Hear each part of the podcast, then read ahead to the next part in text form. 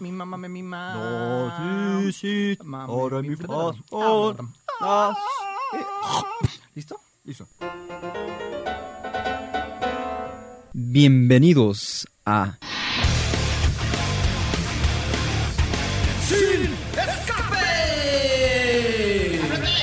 Cuando la lengua se suelta, no hay quien la pare.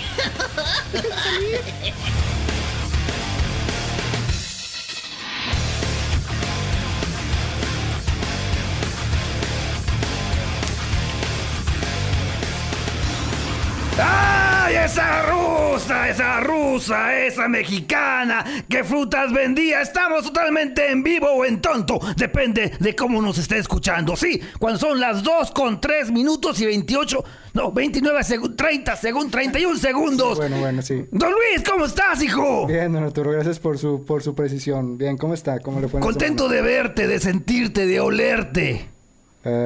Ok. Pero sí, saludar a Alejandra Magallanes, que está en los controles y aquí siempre ha respetado mucho hasta el momento. Y a Cristian, Cristian Cobos, nuestro señor productor, que nos ha bendecido, que nos ha iluminado los últimos meses y que no me permite hacer nada, porque es el que pone el orden. Pero. ¿cómo estás? Bien, bien, don Arturo. ¿Cómo? Oye, nunca cruces el mezcal con el pulque, hijo. Sí, ya vi. No, Ya vi. no es bueno. Sí. Bueno, vamos a tener un programa lleno de cine, de teatro, Sí. de... Ah, nada más, hoy música no, fíjate. Sí, así Va- es. Vamos a tener a, a Pablo... eh, ¿Cómo se pide el cabo? ¿De Pablo? ¿Pablo qué? Pablo ¿Cómo? Robles. Pablo Robles para hablar de cine, vamos a hablar de la película Influencia, vamos a hablar de los estrenos, por supuesto, vamos a escuchar a... Es más, de una vez escuchamos a... Dice que un personaje del teatro de Guadalajara, eso dicen los que saben, se llama Mauricio Cedeño. Nada más y nada menos. Productor, actor, que ahorita ya está haciendo producciones para importantes plataformas. Pero el motivo de este audio que nos manda es porque están celebrando dos años de su teatro María Teresa.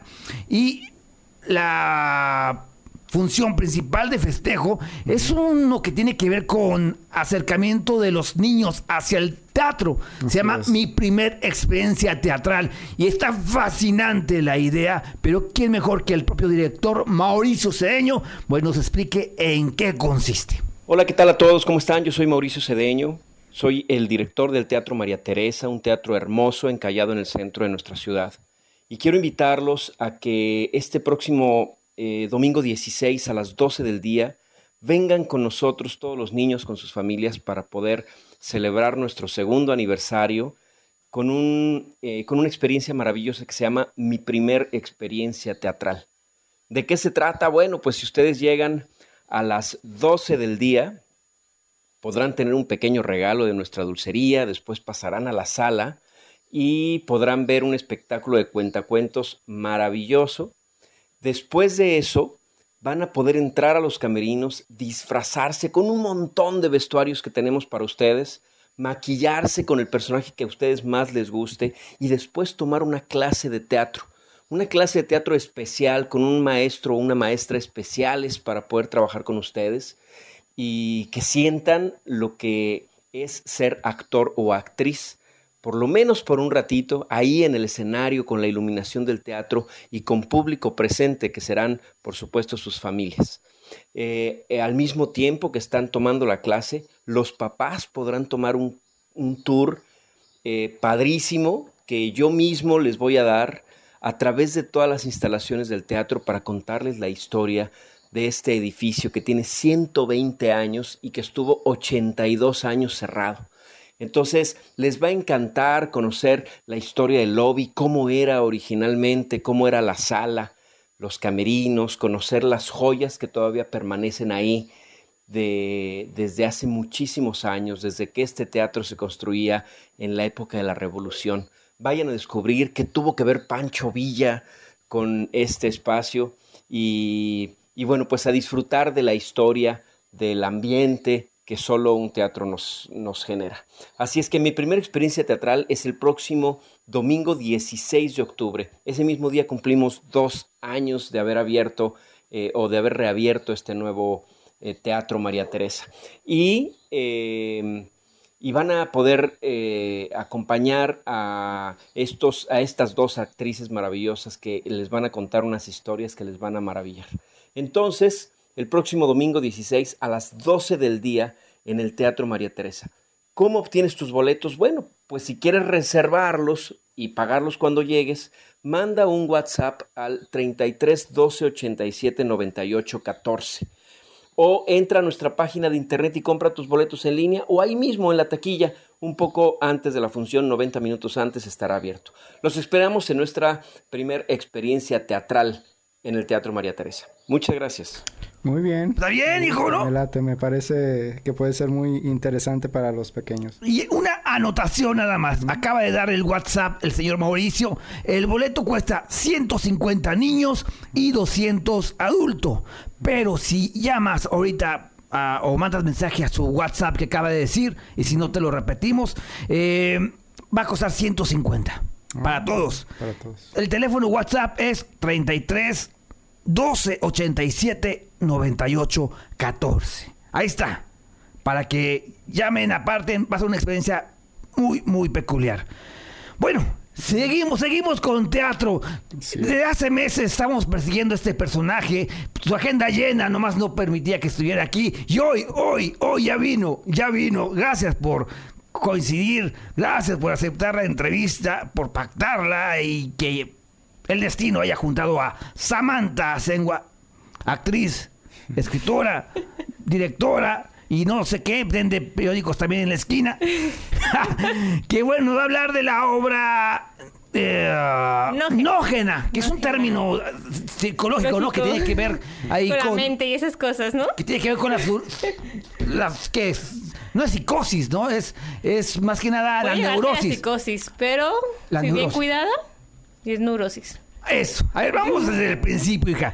¿Cuántos años tienes? Tengo 24 años, la siguiente semana cumplo 25. Estás muy joven para ser directora, para estar en neurosis. Eso déjanoslo a nosotros, hija. ¿Qué fue lo que te llamó la atención? ¿Cómo nace este proyecto que vas a presentar el 20 de octubre en el Foro de Alticultura? No, en el Teatro Larife, En el Teatro Larife. a las 19 horas. Cuéntanos, por favor. Sí, bueno, sí soy egresada de psicología y sí soy egresada de danza contemporánea. Soy bailarina, actriz no tanto, pero soy bailarina y modelo también. Entonces sí, hago un poquito de todo.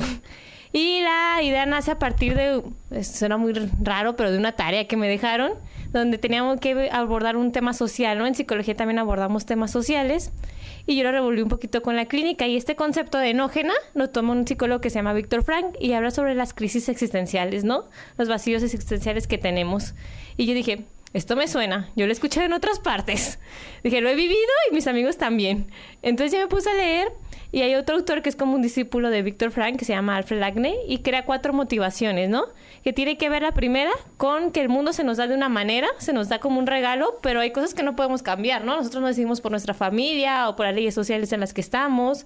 Entonces tenemos que trabajar en el proceso de si, si yo puedo hacer con estas leyes, ¿no? Si yo puedo hacer con esta familia, en un proceso de aceptación. Después tiene que ver con si me gusta existir o la forma en que existo, ¿no? Y eso lo revuelve un poquito con la teoría de la sociedad del cansancio, que habla de que somos una sociedad hiperproductiva. Realmente si no estamos haciendo algo nos sentimos fracasados. Si estamos descansando es como, ay, es que desperdicié mi tiempo, ¿no? Y, y relacionándolo con la segunda motivación tiene que ver con si las cosas que hago en mi vida son malas que me gustan o las que no me gustan. ¿Y por qué sigo haciendo las que no me gustan, no? ¿Qué me está llevando a eso? La tercera tiene que ver si me permito ser como realmente soy o si realmente estoy siguiendo un patrón de mis papás o lo que están diciendo mis amigos que tengo que hacer. O sea, ¿qué está sucediendo conmigo, no? Y para finalizar, después de todo este proceso, pues, ¿a dónde estoy llevando mi vida, no? Mi sentido de vida. ¿Qué es lo que quiero dejar a la sociedad, al mundo? ¿Cuál es mi motivación de existencia? Yo le llamo hermosear la vida, ¿no? Que estoy dejando en, en, en este mundo. Entonces dije, "E- este tema se escucha bien interesante porque cada motivación tiene manifestaciones eh, como en síntomas. No, no me gusta utilizar la palabra síntomas, pero la utilizaría en este momento, ¿no? La primera tiene que ver con ansiedad, la segunda con depresión, la tercera con disociaciones y la cuarta con, con un poquito de todo, ¿no? Y que se han agudizado a partir de la pandemia, ¿no? Muchísimo. O sea, realmente eh, con mis pacientes, con mis compañeros, incluso con eh, con familiares ha pasado eso, ¿no? De que ya tienen miedo a salir o que realmente ya no encuentran qué hacer. Entonces se agudizó muchísimo y realmente al inicio iba a ser con, una- con un contexto medieval porque para hacerlo más dinámico lo hice como contando una historia que se lleva a través de una lectura de cartas, ¿no? Un poquito de esoterismo, pero realmente todas las cartas están rediseñadas. Una diseñadora gráfica, saludos a Alejandra, me rediseñó todas las cartas y utilizo mucho la semiótica, la simbología, ¿no? Realmente ya no es como una lectura de si aparece esto significa esto, sino estamos reinterpretando todo y cada carta significa diferente cosa. Pero a ver, prácticamente estoy un poco confundido. Y qué bueno que me aclaraste que eres bailarina y no actriz. Yo pensé que era como una especie de obra de teatro. Pero entonces, para tener más clara la idea, ¿en qué consiste tu espectáculo? ¿Hay danza? Hay danza contemporánea y teatro. Una actriz que es la bruja nos va a guiar a través de cada carta y de cada proceso. Y el, el espectador se vuelve protagonista porque hay mucha interacción entre la bruja y el protagonista, ¿no? Ya rompe la cuarta pared y a partir de cada proceso después se presenta un número de danza contemporánea. Y así con las cuatro motivaciones. No te digo el final para que te No, animes no. a ir, don Arturo. Voy a ir, Porque hija, luego claro ya no vas a ir. A ver si me aguantan con mi neurosis ahí, la verdad. Pero claro que sí voy. 20 de sí. octubre a las 7. A las 7 en el Teatro de Arife. La entrada es gratuita, nada más nos tienen que seguir en Instagram arroba nógena, nos mandan un mensaje y con eso ya tienen su boleto. Y después de eso, ¿qué sigue para ti, Samantha? Después de esto esperamos que se vuelva a presentar. Ahorita es única fecha de la primera eh, obra que dirijo totalmente, obviamente con un excelente equipo. Entonces esperemos que siga esto y más porque va a haber música en vivo. O sea, la música está compuesta especial para la obra. ¿Quién toca o quién Se interpreta? llama Murales, si lo pueden seguir también es en arroba Murales, Enrique Escoto, también viene de Aguascalientes y es música ambiente, que es como sintetizador, más o menos, para que se Entonces puede ser hasta terapéutico el espectáculo de repente. No sé qué relación tengas con la palabra terapéutico, pero estoy segura que se van a llevar muchas reflexiones. O sea, puede ser terapéutico, pero no en el sentido de que vas a salir totalmente tranquilo, sino que te puede causar muchas cuestiones, ¿no? A veces en busca de respuestas encontramos más preguntas. Exacto. Oye, pues, muy bien, felicidades por ese tipo de Muchas presentaciones. Ahí está la invitación. Y pues una vez más tus redes sociales para que te sigan, hija. En Instagram nos encuentran como arroba nógena con doble O y con G. En Facebook todavía no tenemos Facebook, pero me pueden encontrar a mí como Samantha Sengua. También me pueden mandar Messenger y yo ahí mismo los derivo para encontrar los boletos. Éxito, mucho, mucho, mucho éxito. hija. Gracias por tu tiempo. Vamos a un corte y regresamos para hablar de... ¿De qué nos toca? ¿De cine? Sí, la película de... de ¿Cómo se llama, hijo? La película... Influencia. Ah, Influencia, claro que sí. Película mexicana que ya llegó a Guadalajara y a todo el país. Ey, ¿A dónde vas? No te vayas, en un momento regresamos. Comunícate al 3647-7481 o al 3647-8383. DK 1250 AM. Ya estamos de regreso. Comunícate al 3647-7481 o al 3647-8383. Regresamos a Sin Escape y se nos olvida desde el comienzo saludar a todos los que nos están escuchando a través de DK1250 AM desde cualquier rincón de Jalisco, también en internet en DK1250.mx y por supuesto tenemos teléfonos en cabina, estamos aquí en vivo. Vamos directamente eh, a quién tenemos. A ver, platíquenos. Muy buenas tardes. Hola, hola. Bueno, bueno. Hola, hola, buenas tardes. Ay, buenas tardes. ¿Nos escuchas bien? Sí, perfectamente bien. Muchas gracias por el espacio. No, al contrario, un placer tenerlos aquí. ¿Se pueden presentar, por favor? Claro que sí, yo soy Pablo Aura, soy director de la película Influencia, que se está estrenando este fin de semana en exclusiva en Cinemex, en Guadalajara, en la Ciudad de México. Hola, yo soy Alejandra Cárdenas, soy actriz y en esta película yo interpreto a Leonora, que es este, la protagonista de la película. Bueno, yo lo que puedo decir es que soy don Arturo, eh, soy amante de los pulques y del, del mezcal y bueno, no sé por qué me trajeron aquí. Ni por qué los voy a entrevistar, pero bueno, tengo que decir qué me pareció la película para empezar. A ver. Hay que decirle a los radioescuchas que esta película no es pan con lo mismo. Nada de comedias románticas. Una película inteligente en muchos sentidos. Una historia diferente, como les digo. Actuaciones muy bien realizadas. eh, personajes muy bien trazados, Pablo. Me llamó mucho la atención. Por ejemplo, el antagonista nos sorprende en un momento dado. Y no solamente él, cada uno de los que están ahí apareciendo en escena son personajes completos como el de usted, señorita. Es un personaje muy complejo que lo realiza de manera extraordinaria. Entonces van a encontrar en Influencia una cinta eh, con buena música, buen suspenso, buen tono y- e insisto, diferente. Gracias por eso, por ofrecer al cine mexicano algo diferente y pues que la verdad les costó bastante sudor, bastante esfuerzo. Así es, don Arturo. Y primero que nada, muchas gracias por haberla visto y por los comentarios. Nos alegra mucho que le haya gustado la película. Sí, pues fue una película que nos tomó varios años poder hacer. Eh, le pusimos mucho cuidado a toda la factura. Eh, finalmente se iba a estrenar. Es una película que además, curiosamente, habla de una pandemia. Sucede durante una pandemia. Pero pues nosotros lo hicimos antes de la pandemia. Así es. COVID. Yo por eso aquí Wow. tengo eh, eh, eh, en mi acordeón no preguntarte qué estás filmando ahorita, ¿eh? No quiero saber qué estás haciendo. Me asusta saberlo. Sí, es muy loco porque es una película que trata sobre premoniciones y en sí esa película pues es una premonición de lo que nos sucedió a todos y cómo todos tuvimos que vivir un poco como la protagonista Ale Cárdenas, eh, recluidos, encerrados por miedo de lo que nos iba a pasar a nosotros, pero también por miedo de lo que les pudiéramos hacer a los demás. Claro, una película que se filmó hace 5 o 6 años, que iba a salir hace dos y que desafortunadamente, pues por la misma este, eh, crisis este, sanitaria que teníamos, pues no se logró.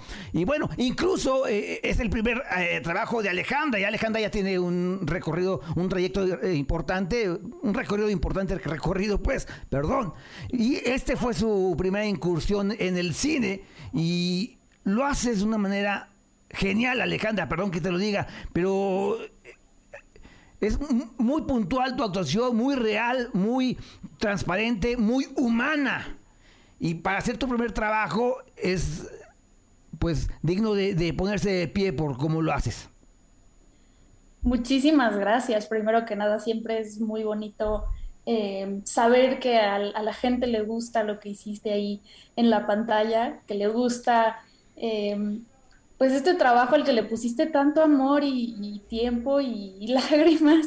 Em, creo que de- más allá de echarme flores a mí misma, creo que el trabajo que hice tiene mucho que ver con la, la dirección de Pablo, sin duda, que me abrió el mundo del cine. Este, trabajé mucho con él y también con Marco Zapata, que es quien interpreta a Brando. Nos sentamos un mes eh, antes de empezar a grabar a estudiar el personaje y a la hora de, estar ahí en el set ya no sabíamos la película casi como una obra de teatro y bueno, eso me permitió a mí eh, ya disfrutar muchísimo el trabajo y permitirme jugar también ahí. Y es que yo creo, Pablo, eh, tuviste la suerte de la independencia, ¿no? Hiciste lo que quisiste a- al arroparte, al cobijarte con, con familia, amigos para hacer esta película, ¿no? Exactamente, lo dices muy bien. Realmente para eh, empezamos esta película con recursos propios, con la fantasía de que así la íbamos a poder acabar, lo cual por supuesto que no fue así, ah, pero al menos pudimos filmar una semana y media y con ese pietaje que teníamos, pues salimos a conseguir dinero y, recursos y más gente que se sumara al proyecto. Eventualmente logramos que el IMCINE confiara en nosotros y con eso pudimos regresar a filmar pero como bien dices, fue una película que se hizo con total libertad creativa y, y tanto la, la- la dirección como, como la fotografía de Sara Purgatorio, la dirección de arte de Darío Carreto, está todo eh, muy trabajado y buscando siempre crear estos dos mundos y poder contar este cuento de hadas urbano donde hay una chica que cree en, en princesas, en príncipes, en dragones, en castillos, y al mismo tiempo tenemos esta otra realidad muy urbana que está sucediendo todos los días y que con el, con el quebrando pues tiene que lidiar y eventualmente lograr hacer este choque de estos dos mundos que realmente suceden en el mismo lugar, que es en el edificio de Tlatelolco, pero parece, pareciera, parecería que son, eh, que ocurren en lugares diferentes, ¿no? Alejandra, ¿puedes platicarnos? Digo, ya nos platicó este Pablo justamente un poquito de, de qué trata para los eh, radioescuchas que aún no se habían acercado a esta película. Eh, ahora, Alejandra, ¿nos, nos puedes platicar un poquito justamente de Leonora, de tu personaje eh, y, por supuesto, del trabajo para darle vida? Sí, claro que sí. Pues bueno, de entrada, Leonora es una chica muy particular. Eh, esto es por porque ella tiene o cree tener el poder de que cuando ve a las personas sueña su muerte y bueno, después sucede, ¿no? Ya sea por eh, consecuencia de, de, que los vio o no. Realmente no, no sabemos si es solo los cuentos que ella se trae en la cabeza porque ella vive completamente en un cuento de hadas. Uh -huh. Y bueno, ahí es cuando se encuentra con Brando, eh, el personaje que interpreta Marco Zapata. Y estos dos personajes logran como contrarrestar un poquito los mundos que traen, que son completamente polos opuestos. Y bueno, ahí es donde empieza como toda la magia de compartir sus propios mundos.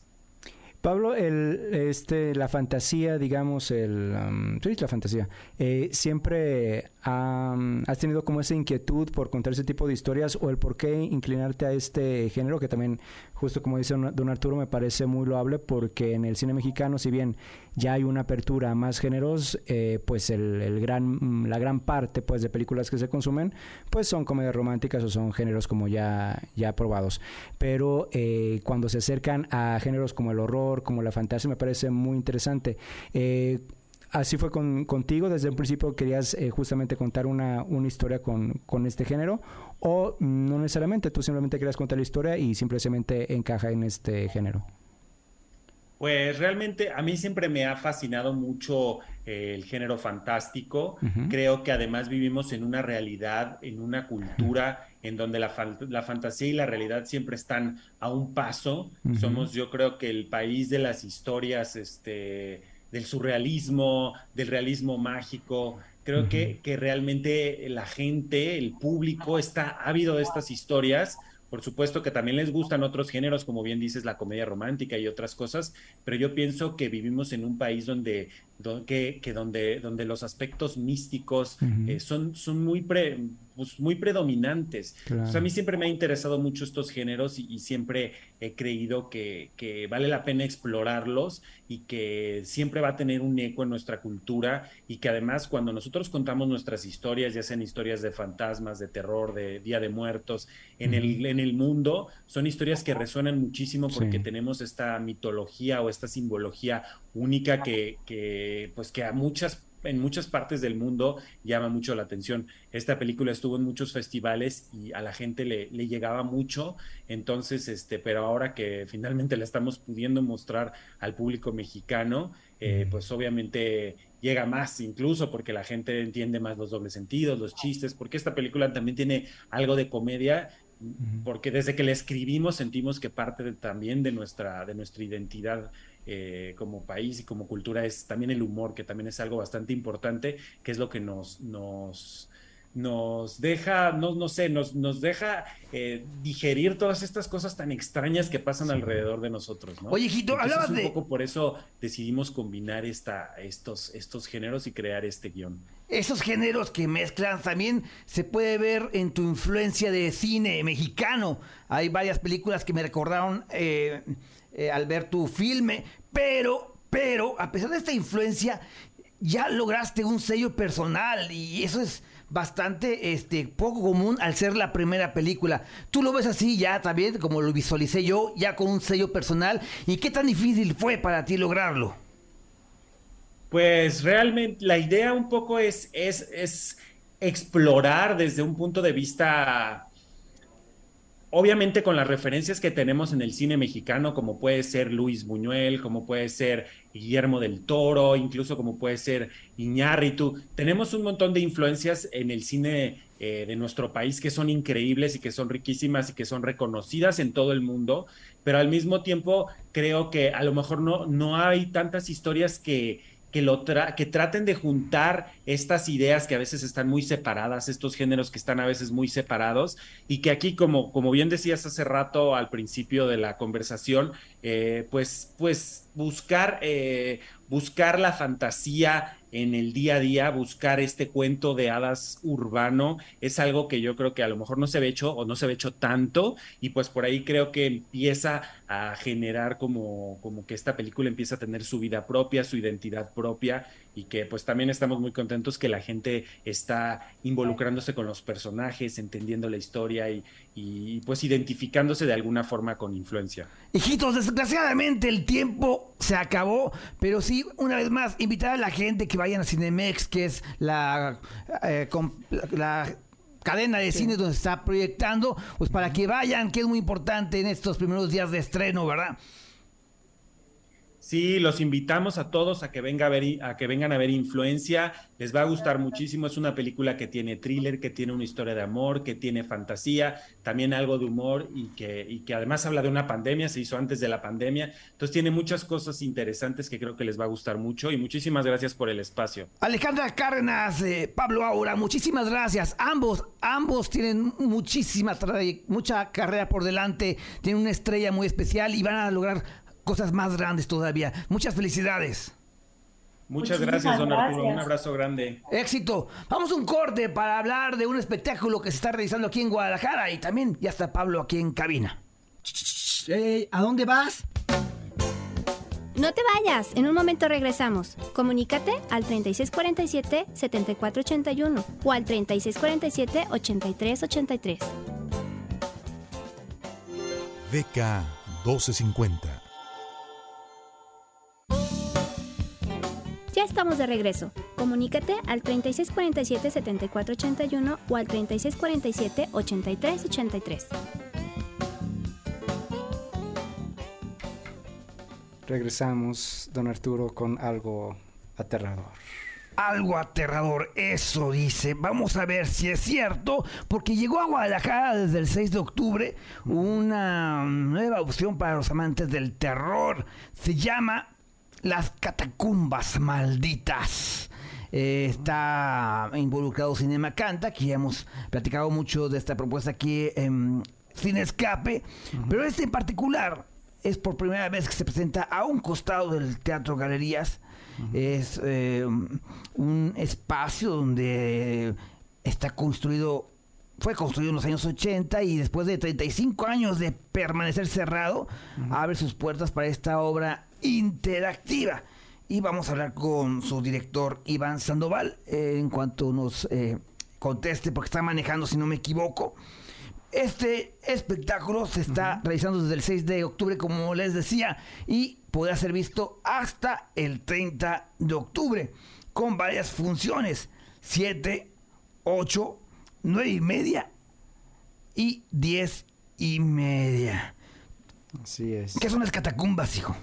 Pues eh, las catacumbas es... eh, Su historia se remonta... Sí, sí, así es. Las catacumbas eh, pues tienen una historia que se remonta a los siglos 18 y 19 fueron construidos para diferentes usos, aunque nunca esclarecidos. Algunas catacumbas eran tan grandes que podían transitar caballos y carrozas. Y bueno, chequen el dato. Se dice que también eh, funcionaban como refugio para esconderse del enemigo y eh, como conexión entre puntos estratégicos y hasta como mausoleos o fosas, obviamente en tiempos de guerra y de conflictos. Así que está muy, muy interesante. Muy, muy interesante. ¿Está ya en la línea o mejor vamos al cine, querido hijo? A ver, Pablo Robles, ¿cómo estás? Muy bien. ¿Te dio miedo, sí o no, Halloween? No. Mm, Me dio miedo lo que hicieron con la película. ¿Qué estuvo mal? ¿Qué estuvo bien según tú esta película que estrenó el jueves? Me lo vas a decir en el siguiente bloque, ¿te parece bien? Muy bien. Para que sepas bien qué contestar, hijo. ¿Eh? Por lo pronto vamos con Iván Sandoval. Iván, ¿estás por ahí, hijo? Hola, ¿qué tal? ¿Cómo estás, señor Sandoval? No, Eh. ¿quién eres? Iván. Soy Jofis Castro. Ah, perdóname. Aquí he pasado mal el, el- este, el nombre, un error. Disculpe usted. ¿Cómo está? Muy bien, ¿y ustedes qué tal? ¿Cómo, cómo están? Bien, bien, ya dimos este un poco el contexto de lo que son las catacumbas aquí en Guadalajara. Eh, platicamos un poco de en dónde está, los días que comenzaron desde el 6 hasta 30 de octubre y con varias funciones, 7, 8, 9 y media y 10 y media. ¿No es así? Es correcto. Ahora bien, tengo varias preguntas, hijo. Eh, estaba yo vendiendo chicles allá afuera de- de- del lugar, ahí del espacio donde se están presentando, y mucha gente salió preguntándose algo. Yo quiero exponerlo aquí. A ver, ¿En dónde están las catacumbas? las catacumbas. Que no ¿dónde vieron. Se encuentran exactamente. Sí, porque me decían que no vieron. Yo no pude entrar, pero me decían que, que faltó un poco de explicación de eso. Mira, realmente eh, muchas de las personas en las cuales ingresan al recorrido no prestan mucha atención a lo que es la historia.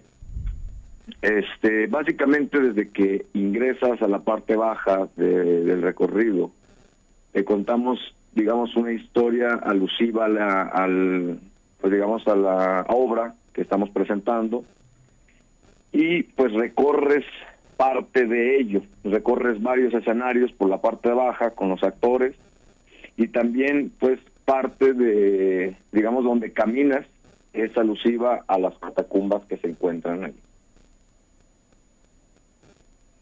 Sí. ¿Se cortó la llamada o...?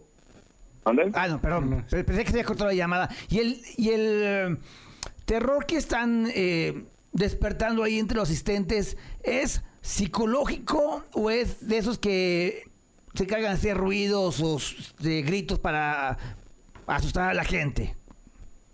Eh, lo que manejamos en realidad es el terror de, de todo, desde lo psicológico, eh, pues también básicamente cubrimos todo tipo de, de gustos, desde de una persona que le gusta eh, un recorrido de casa de terror hasta sentidos eh, auditivos, tactos con animales, eh, básicamente de todo tipo de terror que, podríamos este podríamos cubrir, ¿no? Por básicamente darle el gusto a todo tipo de público. Uno de los personajes que más eh, han llamado la atención, según mis bisnietos que han estado ahí, hay uno que, no, no quiero quemar por supuesto las sorpresas, pero hay uno que se parece al exorcista, que es uno de los más espeluznantes. Y quien ha estado ahí sí me ha, ha coincidido que es una gran, gran producción la que podemos presenciar. Así es, fíjate que pues también por parte también de decoraciones, eh, también de personajes, damos alusión a, pues digamos, a varios personajes del terror, como los que son Leatherface de la Matanza en Texas, al Exorcista, pero obviamente los adaptamos a la historia también para que no se vea tal cual el personaje. Entonces, este, pues básicamente le damos homenaje, por decirlo así la palabra más bien, a, a todo este tipo de personajes y pues básicamente como te comenté eh, es también darle la pues el gusto no a todo tipo de personas y muchísima gente está muy contenta eh, con los personajes con la historia con la decoración vaya es un trabajazo que Ya ha tenido muy buena respuesta, ¿no? Ya eh, filas, filas y filas y gente que de repente ya está apartando desde días antes. Así es, sí, ya eh, se llena cada función y, y la gente sale también muy contenta, ¿no? Hasta el momento no he visto pues que alguien se quede insatisfecho. Muy bien. ¿Algo que quieras preguntar, mi querido Luis? Pues eh, si nos puedes compartir justamente cómo puede la gente eh, asistir al evento. Ya hay cuáles son las VIP, ¿eh? Exacto, y cuáles son los paquetes, digamos. Mira, eh, lo que son el VIP y el general, pues bueno, el VIP pues recibes tu, tu bebida, ya sea pues eh, bebida alcohólica o bebida eh, normal, Eh, te tomas fotografías con el elenco ya está pues el boleto general que es un poco más sencillo. Y pues pueden adquirir los boletos ya sea también en taquillas ahí mismo del teatro galerías o por boletia. Entonces este pues más que nada también apurarse porque se están agotando los boletos. Pues el 30 terminamos así que pues hay que hay que apurarse. Pero de todas maneras pues cuatro funciones por, por, por día. Está excelente y yo creo que se alcanzan boletos Pues ahí está la invitación. Ahí está la invitación para la gente que quiera pasar eh, momentos con escalofríos, algo diferente en la ciudad. Ahí está. Muchísimas gracias. Muchísimas gracias por tu tiempo, por responder la llamada. No, de nada por, por estar aquí en vivo desde lejos. Pero igual, ahí están invitados todos y pues ya saben que ahí los esperamos. Gracias, hijo. Muy buenas tardes. Hasta luego, buenas tardes. No. Muy bien. Pues sí me vendió el espectáculo.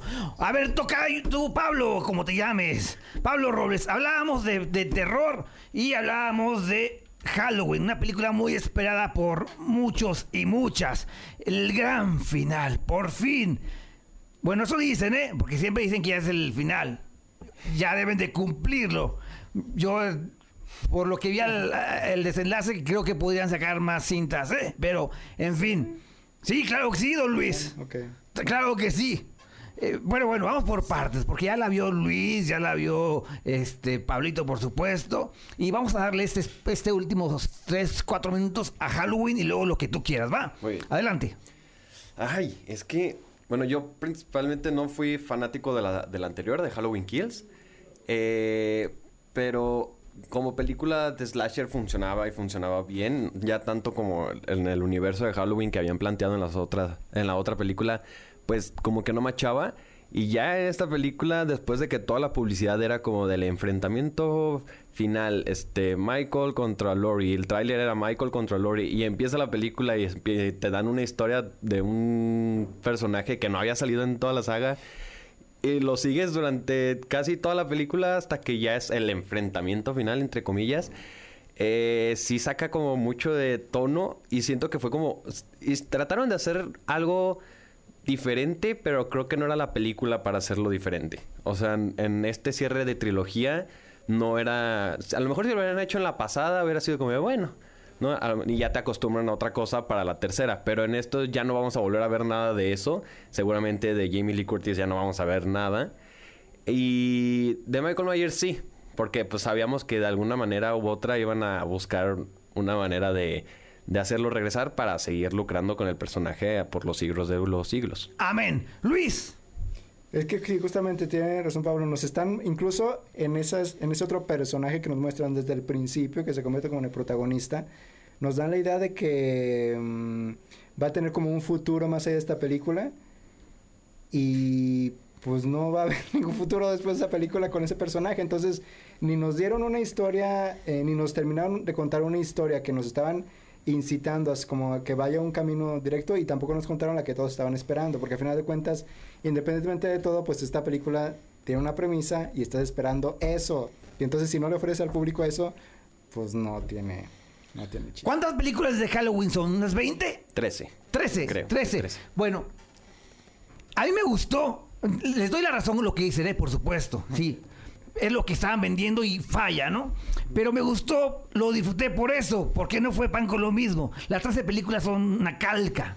La calca, repite lo mismo, pretexto de sangre y la misma fórmula y al final de cuentas sabemos que va a regresar Mike. Pero entonces, yo por lo menos ya valió el boleto los primeros cinco minutos. Es la secuencia más terrorífica que he visto en mi vida, lo que sucede al principio. Es, es inarrable, de hecho.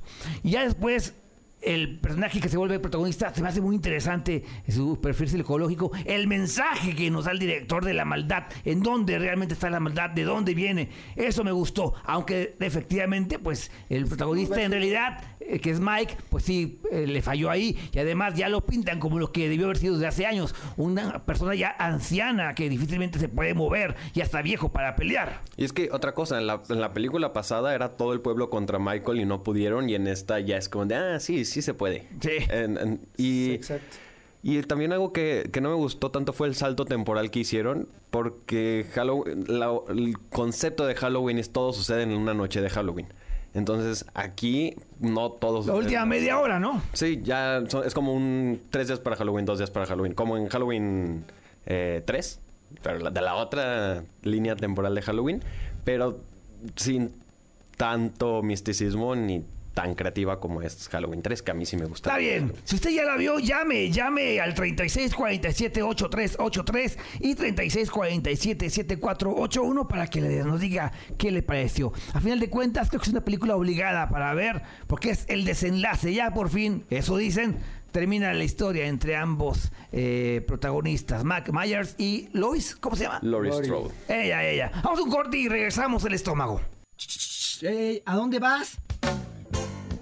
No te vayas, en un momento regresamos. Comunícate al 3647-7481 o al 3647-8383. Ya estamos de regreso. Comunícate al 3647-7481 o al 3647-8383. Regresamos a Sin Escape. Muchas gracias a todos los que nos escuchan a través de DK1250 AM y por internet en DK1250.mx. Y esta semana no solamente se estrenó Halloween, sino que hay otras producciones, hay otros estrenos y no sé si finales de temporada y así, o no sé, no sé. Si uno- si ¿Eso no va a ser, Pablo? ¿no? En plataformas hubo bueno, ya. alrededor de 70 estrenos. 70. 70. Eh, No, no tenemos ¿Cómo tanto tiempo. tantos? No, no, no. Ni para verlos ni para hablarlos. Y hablo de en general, ¿no? Desde eh, plataformas, digo, desde propuestas medianas hasta estrenos fuertes, ¿no? Por ejemplo, antes de dejar hablar al, al señor Pablo, yo me emocioné, al principio no me gustó la película, pero me emocioné por lo que representa para uno de mis bisnietos, la generación. Vi la de Voy a pasármelo bien, con Carla Souza, que es un homenaje a Hombres G.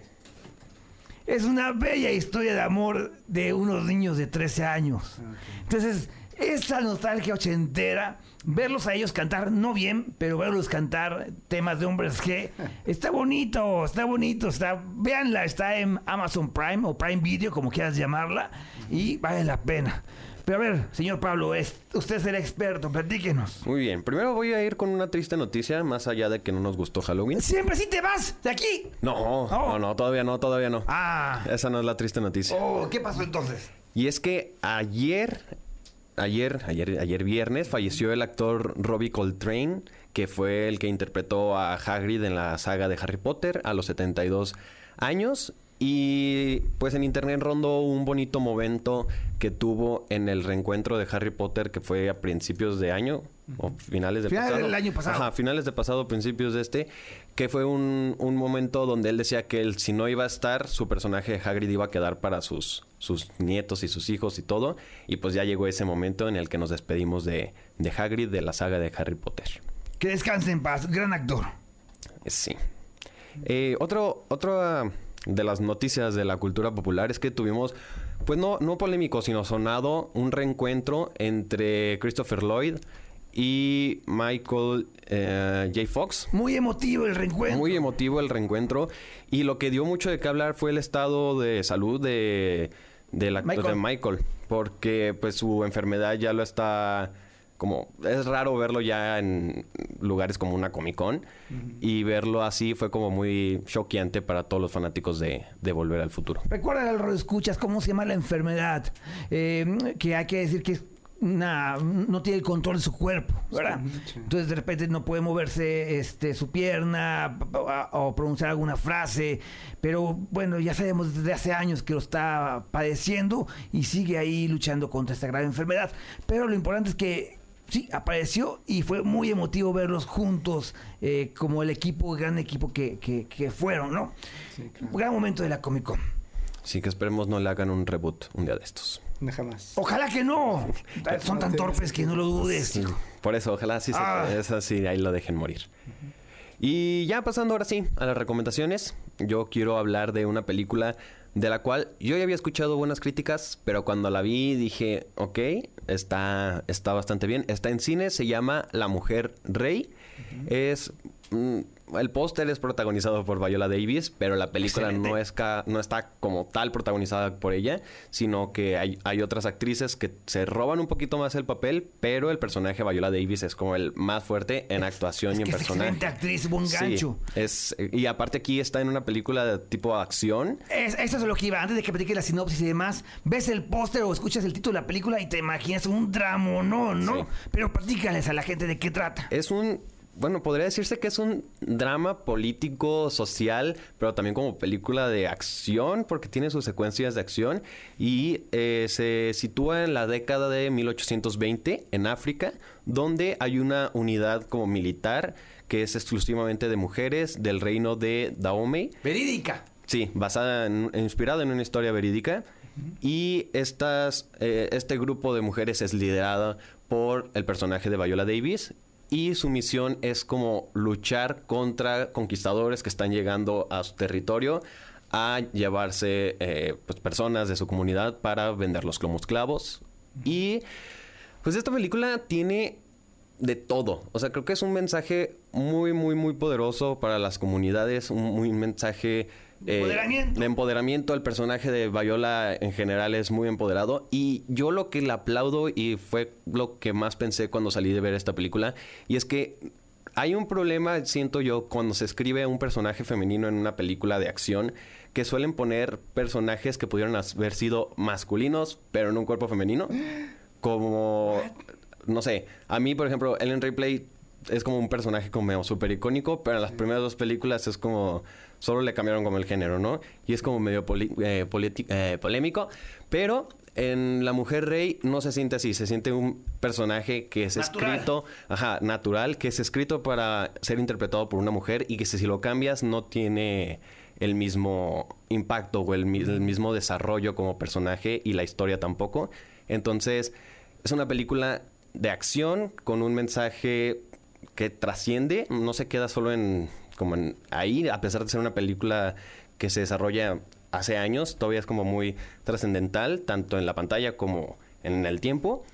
Y tiene acción, es como una cultura muy diferente a la que le hacen pues un tributo y sí se nota que hay una investigación porque no se queda en solo ellas, sino que estamos un tiempo en la, en la comunidad, en sus tradiciones, en cómo eh, funcionan las cosas ahí y está muy, muy, muy buena. La Mujer Rey, para que corran a verla.